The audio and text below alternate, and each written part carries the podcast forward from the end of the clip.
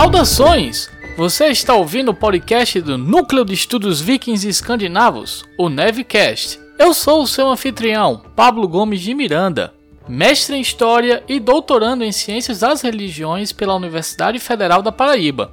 E hoje trago uma conversa com Vitor Hugo Sampaio.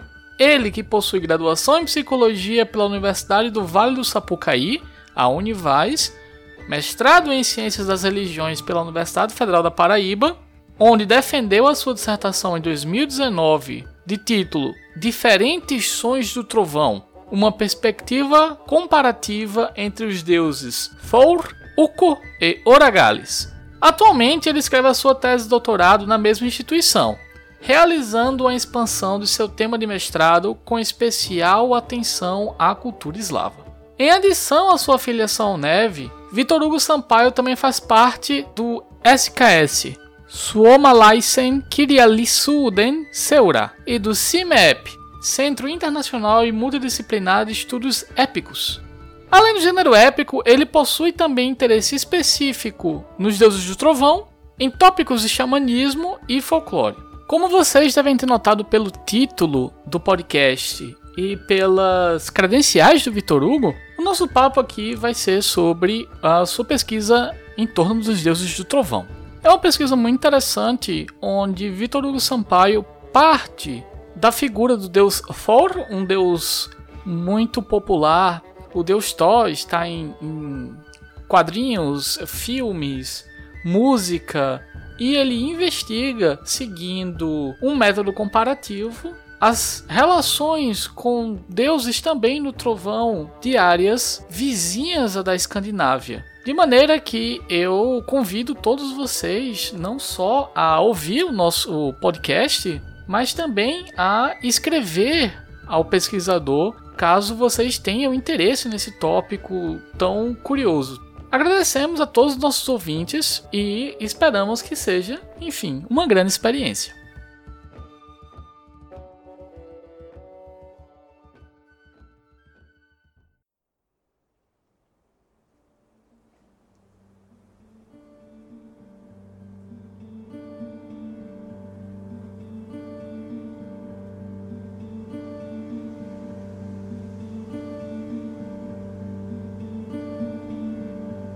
Você tem uma das pesquisas mais interessantes do Neve hoje, que são as conexões entre divindades do trovão, certo? Certo. Me tira uma dúvida: você fez graduação em psicologia. No entanto, hoje você trabalha com fontes primárias que são muito mais familiarizadas com os profissionais de história, os profissionais de arqueologia, uh, da literatura. Como é que foi para você fazer essa ponte entre psicologia e ciências das religiões, que é onde você está hoje? Olha, é... então realmente é uma é uma, uma grande mudança de, de viés, de acesso à fonte, de crítica às fontes. Quando a gente compara o modo da, da ciência das religiões e literário medieval, as perguntas levantadas são outras, né? Os interesses ali são, são de outra natureza. E, e a psicologia, quando, quando ela se encontra com, com a questão mitos, ela faz com um cuidado muito mais voltado para questões simbólicas e de, de como pode ser possível fazer trabalhar com uma amplificação simbólica, então explorar esses símbolos e, e até porque ela reconhece que eles são sempre multifacetados, é, mas não há um cuidado tão tão crítico com, com as fontes que se busca. Tanto é que, apesar da mitologia ser muito, ser muito cara, a psicologia, muitas vezes as fontes primárias e aquilo que se tem por fonte primária para os psicólogos não são fontes primárias de fato, como um, historiador consideraria, por exemplo. Então, muitas vezes desemboca até em, em um acesso a certos livros onde estão ali narrativas adaptadas, resumidas e traduzidas sem grandes critérios que são problemáticas. Foi, foi de fato uma grande mudança Primeiro, eu eu precisei, eu comecei a, adentrar de certa maneira na mitologia nórdica ainda enquanto estudante de psicologia. Fiz, é, fiz o meu TCC na época sobre, sobre a Eda em prosa, mas foi possibilitado por conta do meu contato já na época com o Neve, apesar né, eu, eu não ser do, do grupo e nem nada do tipo, mas eu sabia que eu queria fazer algo, estudar, analisar de alguma maneira os mitos, alguns mitos nórdicos, mas eu não sabia onde encontrar essas narrativas com com essa seriedade, quanto fosse possível. Fosse, por exemplo, numa numa fonte escrita medieval. E foi assim que eu me deparei com, com a Ida em prosa. Foi o primeiro material que eu, que eu encontrei. E eu fiz o meu TCC em psicologia em cima dele. Embora, claro, com, com o viés que me cabia ali, que era. Meu TCC foi com a. Foi em cima da psicologia analítica junguiana. Então, são perguntas muito específicas que se detêm sobre esse símbolo e não consideram todo o aspecto cultural, histórico e peculiar de cada cultura e da manifestação cultural desses símbolos. Foi mais um trabalho de amplificação simbólica e arquetípica em cima desses, é, desses símbolos, embora com essa fonte que eu encontrei, algo que não costuma acontecer na psicologia. Mas então você extrapolou é, várias as barreiras culturais e encontrou, na verdade, pontes. Como foi para você essa descoberta da ponte entre mitologia germânica e mitologia baltofínica? Essa ponte com a qual me deparei, ela na verdade. Eu, eu sinto que o, o, embrião disso estava na minha vontade de, de me aproximar do, do mundo nórdico, de uma mitologia germânica, e, e, até, e até mais a fundo, de certa maneira, a oportunidade de eu me aproximar de uma, de uma mitologia de herança indo-europeia, que me chamava atenção essa discussão é, linguística, linguística mitológica. E, mas eu sempre quis fazer isso com é, pensando num viés comparativo. Embora, embora eu sempre eu sempre tenha sido mais inclinado a buscar uma comparação entre, entre sociedades que de fato estiveram em contato, que de fato é, fizeram intercâmbios culturais, sociais e, consequentemente, linguísticos e mitológicos. Então, assim que eu, que eu comecei a, a estudar essa questão da, na mitologia nórdica, é, eu logo fui para fiz um movimento um pouco um pouco expansivo e fui para povos que estavam ali do lado, né? E estavam em interação constante com, com os vikings, e, inclusive nas, na, segundo as próprias fontes medievais, as sagas, é, principalmente a saga de Egil, fala muito dos, desse, desse contato, desse, desse movimento expansivo em direção aos finlandeses e aos samis, embora sem fazer distinção, né? Mas, enfim, quando eu comecei a investigar esses, esses prováveis intercâmbios culturais, eu logo me deparei com uma questão é, etnocêntrica que permeava o a academia. É, ainda bem que cada vez menos, mas nessa questão de realizar empreitas comparativas entre os germânicos e povos baltofínicos e enxergar quase quase que tudo como sendo fruto de um empréstimo, de uma importação que esses povos baltofínicos é, fizeram de elementos é, ritualísticos, mitológicos, ou até de, de divindades propriamente ditas, é, dos nórdicos. Então sinto que que constituir essa ponte foi foi acima de tudo eu eu tentar perceber influências outras e aí me deparei com, com trabalhos com perspectivas que que trazem essa inversão. Então o que há dos povos Sami na mitologia nórdica, na religião nórdica pré-cristã, por exemplo, e aí toda aquela questão da magia, do Seidur, que, que pode haver ali uma, uma algum, alguns empréstimos do, do xamanismo sim, sim, dos povos Sami. Em cima do. Considerando agora essa perspectiva comparativa em cima do que eu estudo, do que é o meu objeto, o que me deixava intrigado também era, era o fato da gente estar num, num espaço relativamente pequeno, ainda que, ainda que ainda que não tão pequeno assim, mas se a gente considerar o norte o extremo norte da Escandinávia e os primeiros limites ali do Mar Báltico. É, então é um espaço relativamente pequeno para muitos povos. E, e povos de, de etnias muito distintas e oriundos de heranças linguísticas e de famílias linguísticas muito distintas. Então me intrigava o fato de que, tão perto de, de povos germânicos, tivesse um outro mundo ali, dos povos baltofínicos, que, que carregam toda, toda essa herança fino-úgrica, e muitos deles também ainda com resquícios de. Com traços de uma herança quase que siberiana, de, de sociedades nômades. Então, de. Segura esse pensamento um pouco, Vitor. Acho muito interessante, primeiro, deixar claro para os nossos ouvintes. Estamos falando aqui de mitologias é, germânicas no mundo escandinavo, sim. Certo. Mas também de mitologias fino-úgricas dentro de um contexto báltico. Mas você certo. acabou de falar de uh, todo um contexto transiberiano. Isso. Até que ponto a gente pode tecer essas comparações? Eu, eu, acho, eu acho que como, como várias dessas questões no campo da, da mitologia e, e da religião, a gente essas comparações elas ficam entre, entre a gente prezar por uma segurança no que a gente pode dizer e elas ficarem, de certa forma, muito fragmentadas, muito precárias, porque as fontes são dessa natureza. E por outro lado, a gente também pode tentar ser um pouco mais ousado nos, nas nossas empreitas. Claro que sempre, sempre embasado, mas é, correr o risco de, de alcançar alguma abstração ou é, algum tipo de, de desvirtuamento de como eram as coisas de fato.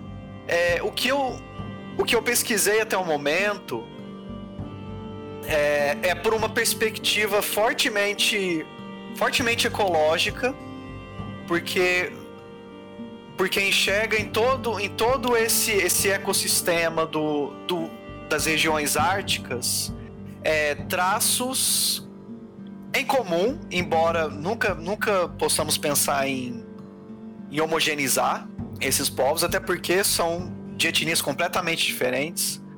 Mas é, há autores que, que trabalham com, com essa questão de, de, herança, de heranças mitológicas, ritualísticas e, e de imagens mentais que estão presentes, por exemplo, no, na mitologia finlandesa e que muito provavelmente foram, foram caminhando, embora, claro, sempre se desmembrando, dessa região da Sibéria. E a antropóloga finlandesa, Anna Lina Sikala, ela trabalha muito com essa questão e, e ela enxerga alguns paralelos. Por exemplo, as concepções é, em torno do mundo dos mortos e, e a topografia, né, é, como, como se organizam esses mundos é, a questão da transição que parece ter havido entre o mundo dos mortos tipicamente tipicamente nômade em que em que acreditava-se que eh, os mortos iam para algum lugar muito distante e a mudança disso para um semi-nomadismo conforme as coisas foram caminhando, em que os assentamentos começam a ficar um pouco mais fixos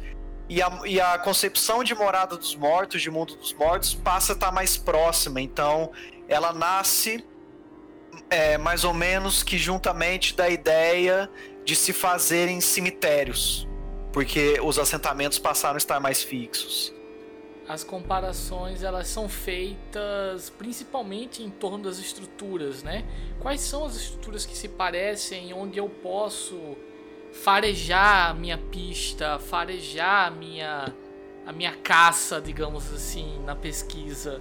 Você está falando do, do, dos mundos dos mortos, né? É, é quais são as estruturas desses mundos? Quer dizer, são, são lugares distantes, mas de que maneira se organizam? É um dos caminhos, porque eu, a bem da verdade, o que eu, o que eu sinto é que um trabalho de de uma mitologia de mitologia comparada, de religião comparada, ele, ele também ele também pede por um por um diacronismo é, considerável. E eu acho que quando comparamos culturas diferentes, principalmente é, de povos oriundos de famílias linguísticas diferentes, a gente precisa de alguma maneira traçar algum um certo caminhar que trouxe mudanças específicas e, e considerar então é, dentro do nosso do nosso recorde temporal como que aquele povo ali naquele momento ainda assim era portador de uma herança cultural, simbólica e mitológica específica de alguma maneira. Então acho, acho que a primeira, a primeira etapa é, é esse movimento diacrônico. E depois fazer um recorte um pouco mais, é, um pouco mais sincrônico e, e tentar entender como que num certo ambiente de interações, sejam sejam militares, é, comerciais, econômicas, sejam maritais, como puderam surgir trocas entre esses sistemas míticos e religiosos diferentes e como eles, como eles nesse ambiente são, são afetados um pelo outro. E o que surge disso? Que são, são negociações, são transformações, hibridismos, sincretismos e até ressignificações mais, mais profundas. De repente, não é que um povo agregue a divindade de um outro povo, mas pode ser que eles tenham uma divindade já muito similar em seu sistema mítico religioso e ela agregue novas características, novos traços, novas áreas de regência. Então, é, na, na, pesquisa de mitologia comparada, eu acho que é, é, é um trabalho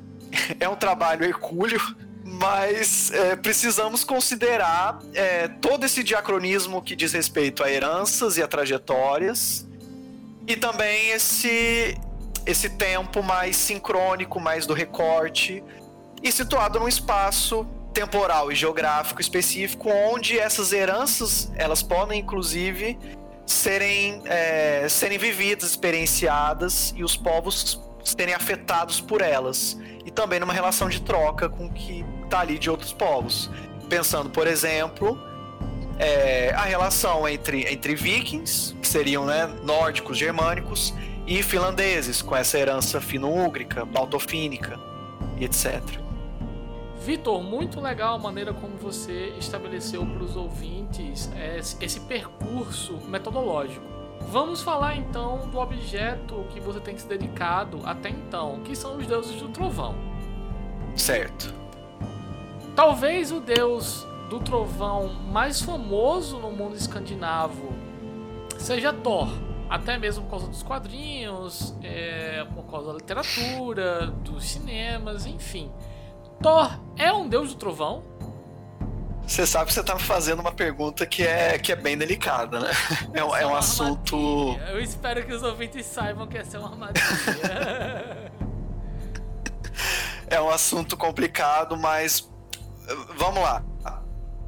É, o que a gente tem são, são indícios de uma relação entre Thor e, e, os trovões, os raios e a regência climática como um todo, essa regência climática atmosférica. É, o que a gente tem que considerar quando a gente olha para essas fontes que, que restaram, grande parte delas, elas, elas vêm de, de um contexto já após era viking e majoritariamente islandês. Enquanto eu estava na minha pesquisa de mestrado, eu, me, eu, eu reparei que inclusive havia uma questão interessante. As tempestades com muitos raios e trovões, elas são comuns em muitos pontos da Escandinávia, mas não na Islândia.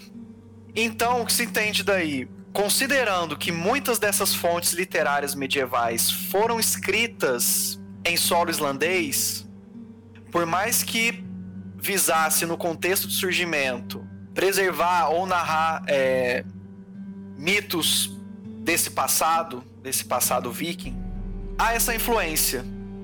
Então pode ser que para uma audiência da época, para o público que fosse receber essas obras, a questão a questão dos raios não se fizesse tão presente, não fosse tão importante, porque não, não fazia uma parte tão, tão presente da própria realidade, do próprio ecossistema islandês. Então você tá então, por dizendo, algum. Você tá Oi. me dizendo que Thor perdeu o seu trovão? Muito provavelmente, eu acho uma hipótese. porque as histórias de Thor são muito populares na Islândia. Certo. Com certeza as aventuras de Thor, né? Ele enfrentando os gigantes. Mas de fato, Isso. trovão, trovão não é um elemento do, do, do deus nessas narrativas islandesas. De fato. Exatamente. Essa é uma das grandes questões da, da minha pesquisa. Eu tento entender por que, que não há presença tão, tão óbvia, tão evidente, explícita de Thor controlando e regendo trovões e raios. E que quando na verdade a gente considera é, poemas édicos ou a própria Eda em prosa, na verdade Thor ele se sobressai muito mais por conta da sua, da sua força sobre-humana e da sua, da sua habilidade em, em, em assassinar a raça dos gigantes, em exterminar os gigantes. E isso se dá geralmente não por meio de um, de um controle do deus é, sobre os raios e, e, e, arremessando esses raios em direção ao, aos gigantes, mas geralmente por meio de pancadas e com, com martelo, né, com Mjolnir. Então, em grande parte desse material não há presença de dos raios e trovões de Thor. E por algum motivo a, a Islândia medieval que vou, vou usar entre aspas produziu esse Thor não não visou não visou esse esse vínculo entre ele e os raios e trovões. Entendi. Me tira uma dúvida. Então, além de Thor, digamos assim, o Thor fora da Islândia. além do Thor, quem são os outros deuses do trovão na Europa setentrional? Essa pergunta, ela embora simples e direta, ela também, ela também carrega certa polêmica. Bem, então, na questão, na questão baltofínica, nós temos o, o deus finlandês dos trovões, que seria Ukko ou Ukkonen. E, e é basicamente o mesmo nome para o deus estoniano dos trovões. Algo interessante de notar é que uma ideia, uma ideia muito comum dos povos fino-úgricos a respeito dos deuses do, do, trovão entre eles é que se trata de um homem ancião.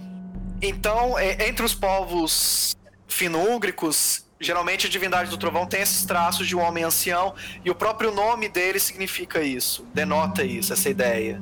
Então, o Conen seria algo como velho pai e ou algo do tipo. E, e, e, na questão dos Samis entra essa polêmica que eu, que eu te falei, porque temos, temos pelo menos três nomes distintos para divindades Sami do, dos trovões. E aí, claro, o que a gente tem que considerar é que não existe um povo Sami, e são vários povos Samis. Então, estamos diante de variações o tempo todo, de várias etnias Samis que estão espalhadas desde do, do extremo norte da Noruega até, até a Rússia, que é o norte da Rússia. Então temos três nomes: temos Horagalis, temos Tiermes e Ayek. Esse é um ponto de, de, de embate. Alguns teóricos defendem que se tratem de divindades do trovão diferentes entre si, distintas e peculiares, então cada uma é uma divindade. E, e outros defendem que sejam variações regionais de nome para uma mesma divindade, uma mesma concepção tão, tão uniforme quanto possível dessa divindade dos trovões. E o que as fontes apontam, de fato, é que é, quando se fala dos Samis mais ao norte e dos Samis mais ao sul, fica muito bem é, explícito que em cada região é, é um nome de fato. E que essa diferença do nome está ligada à variação das regi regiões que as fontes abordam. Mas ainda é objeto de discussão. Falando uh, de modo material. Materialmente, uhum. o que é que nós temos que aproximam esses deuses? Muito pouca coisa, na verdade, porque o que a gente, o que a gente tem de, de material para trabalhar com isso, basicamente são, são alguns, algumas poucas representações de. São ilustrações reproduzindo superfícies de tambores. E, e ainda assim muito posteriores. Muito posteriores, geralmente século XVII em diante. E temos algumas poucas evidências é, arqueológicas, mas o grande problema é que os povos Samis eles não tinham de fazer alguma, alguma espécie de, de, de templos, de, de locais específicos de culto. E e tudo indica que não era uma prática comum é, você que, que eles carvassem ou talhassem representações de divindades é, em um pedaço de madeira, por exemplo. Então a gente tinha muito mais, a gente está diante de, de sítios, de locais que indicam pela disposição de, de pedras e vestígios de é, galhadas de, de rena, dentes de, de urso, que se tratava de um local de culto. Mas representações de divindades, por exemplo, são muito poucas. Então esse é um grande problema. E ainda é uma questão na qual eu estou me, me, debruçando, porque ela, ela traz a sua. Ela, ela pede pelo seu. pelo seu cuidado, por conta dessa escassez de, de evidência. A sua tese de doutorado, ela é um prolongamento, digamos assim, da sua dissertação de mestrado, não é? Isso, exatamente. E você decidiu também adicionar uh, um conjunto cultural, um quadro cultural eslavo a essa, a essa pesquisa. Como estão sendo as comparações com esse quadro cultural? Essa é uma questão que eu provavelmente vou te responder melhor daqui a algum tempo. É, eu, eu tô naquele momento da minha pesquisa em que eu tô levantando fontes, é, me inteirando delas e, e até buscando críticas a essas fontes. Então, na questão, na questão eslava, eu ainda tô eu ainda tô começando a me inteirar desse mundo. Embora eu eu tenha tido um breve contato com com a crônica primária russa, também conhecida como Crônica de Nestor, é, Crônica dos Anos Passados. E, e, lá nós temos um relato interessante que havia uma divindade do, dos trovões, Perum, e é descrito é, com uma área de regência muito similar à do Thor. Então, é, isso, isso me faz pensar o seguinte: por que, que eu decidi, por que eu optei por adicionar o quadro, a, a, ao meu quadro, os povos eslavos? Bem, aí meu quadro ficaria da seguinte forma: eu vou, eu vou realizar uma comparação entre os nórdicos, né, vikings, os samis, os finlandeses e os, os eslavos. E nesse caso, claro, ressaltando, né, os eslavos orientais, então da, da região que hoje seria Rússia e Ucrânia. E é, essa, essa escolha ela se deu pelo seguinte, porque fazendo isso eu consigo, primeiro, ter ter ali na mesma medida, na mesma proporção, dois povos portadores de uma mesma herança linguística e indo-europeia, que seriam os vikings e seriam os eslavos. Certo. E eu gostaria de, de notar se entre os dois, é, embora, claro, também considerando os contatos e intercâmbios culturais, é, haveria então algo, algo que a gente consegue chamar de devidamente indo-europeu no modo de representar e de se conceber essas divindades do trovão.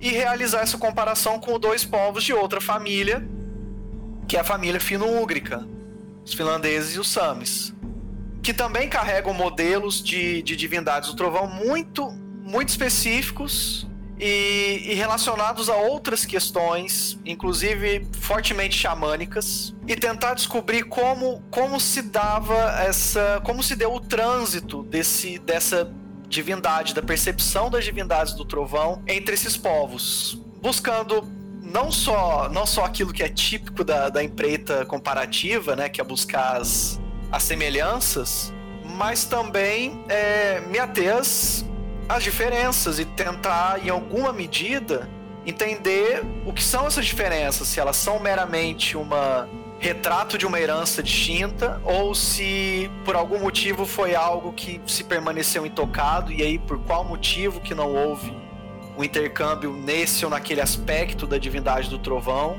e tentar entender como isso nesse quadro como circulava a ideia de divindades do trovão e suas regências, seus poderes, etc. Eu entendo que esse é um tópico é, muito extenso e muito inédito, na verdade, na língua portuguesa. Eu sei que uhum. boa parte da sua pesquisa já está online. Como de praxe, eu estou disponibilizando os links para os ouvintes. Mas eu queria saber de você, quem quer se aventurar nesse campo, por onde começar? Quais são as leituras, fora, claro, sua produção, que você indicaria para os ouvintes? De fato, eu acho que a gente tem que ressaltar o tempo todo o que você falou aqui com a gente, que é a dificuldade ainda de encontrar publicações de qualidade sobre isso no nosso idioma, na língua portuguesa. É, há como começar, mas depois, invariavelmente, é uma necessidade que se, se migre para o inglês e outras línguas. Então, bem, na questão do Thor, e eu vou começar por ele porque é, é, o deus que costuma chamar mais atenção, que é mais visado, que as pessoas se interessam mais. Aham, uhum, claro.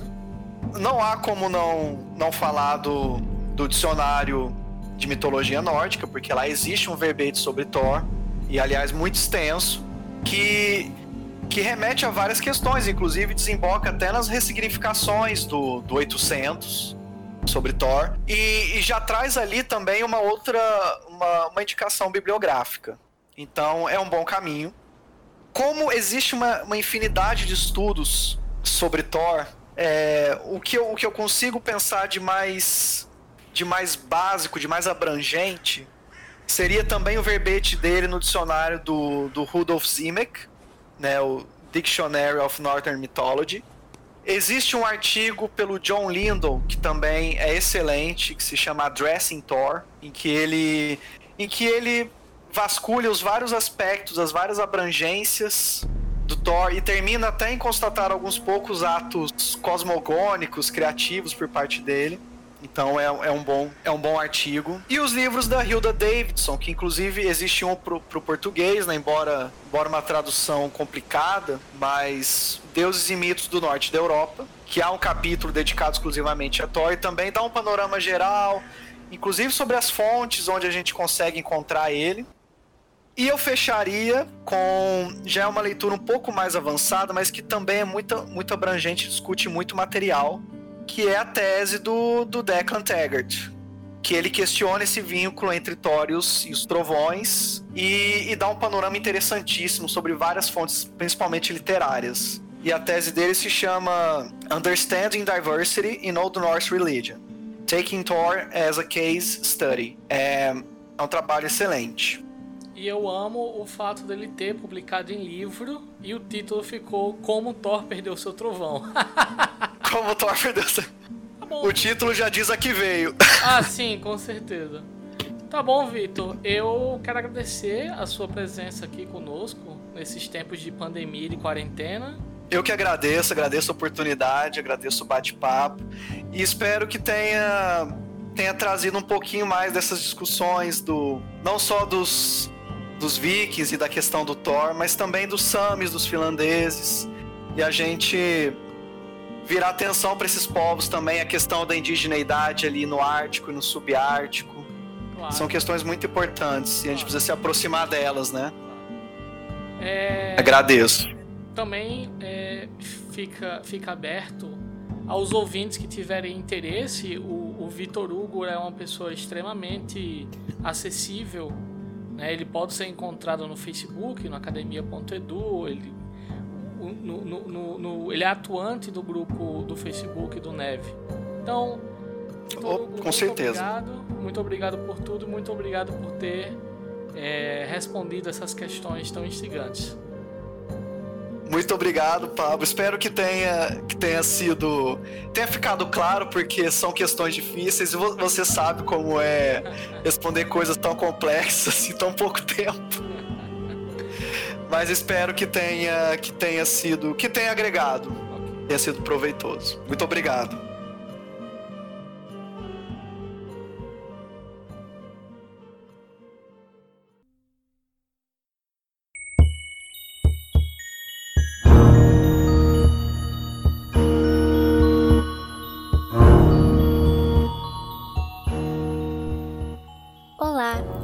Susan. Chegamos ao final de mais um Nevecast.